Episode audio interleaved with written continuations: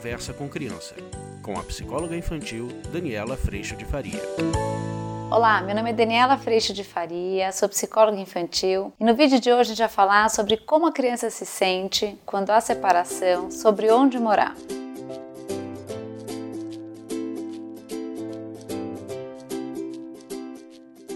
Olá, o vídeo de hoje trata de um tema delicado. Normalmente, quando os adultos se separam, eles entram num acordo sobre como vai ser a vida das crianças. E normalmente a torcida é para que as crianças sim continuem sempre tendo pai e mãe frequentemente presentes na sua vida. E esse acordo é feito entre pai e mãe. Talvez ela durma mais vezes na casa da mãe, mas o pai busque todo dia na escola, então mesmo que ela veja o pai muitas vezes, ela dorme mais vezes na casa da mãe. Talvez haja, na verdade, um revezamento com essa guarda compartilhada. Ela dorme metade da semana na casa da mãe, na outra metade ela dorme na casa do pai.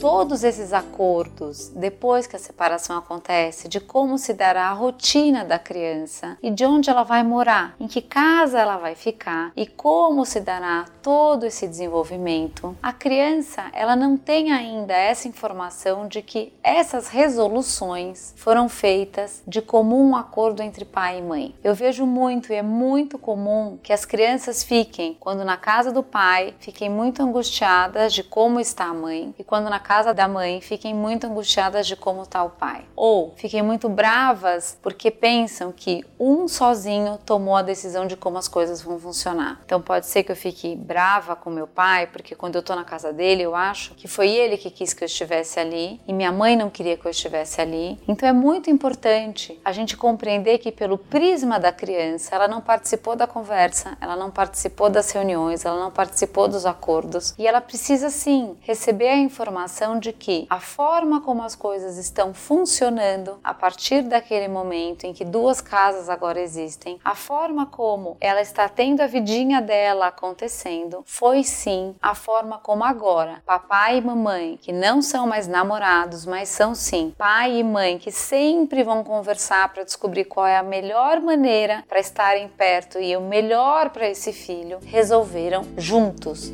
seguir.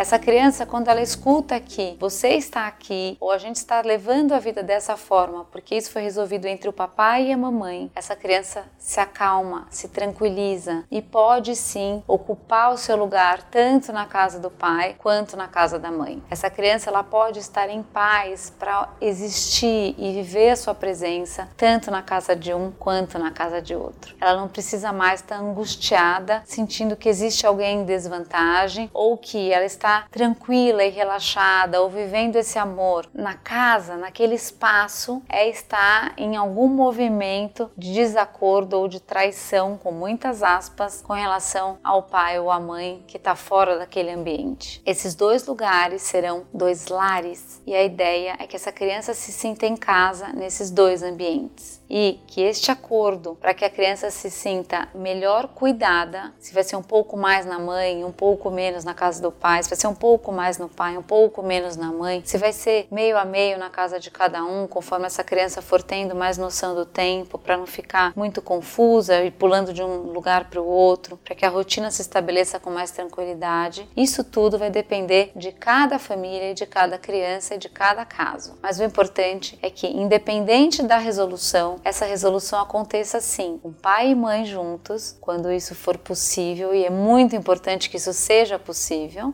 que essa criança tenha sim essa informação de que o melhor foi resolvido para ela e que pai e mãe resolveram o que era o melhor para ela.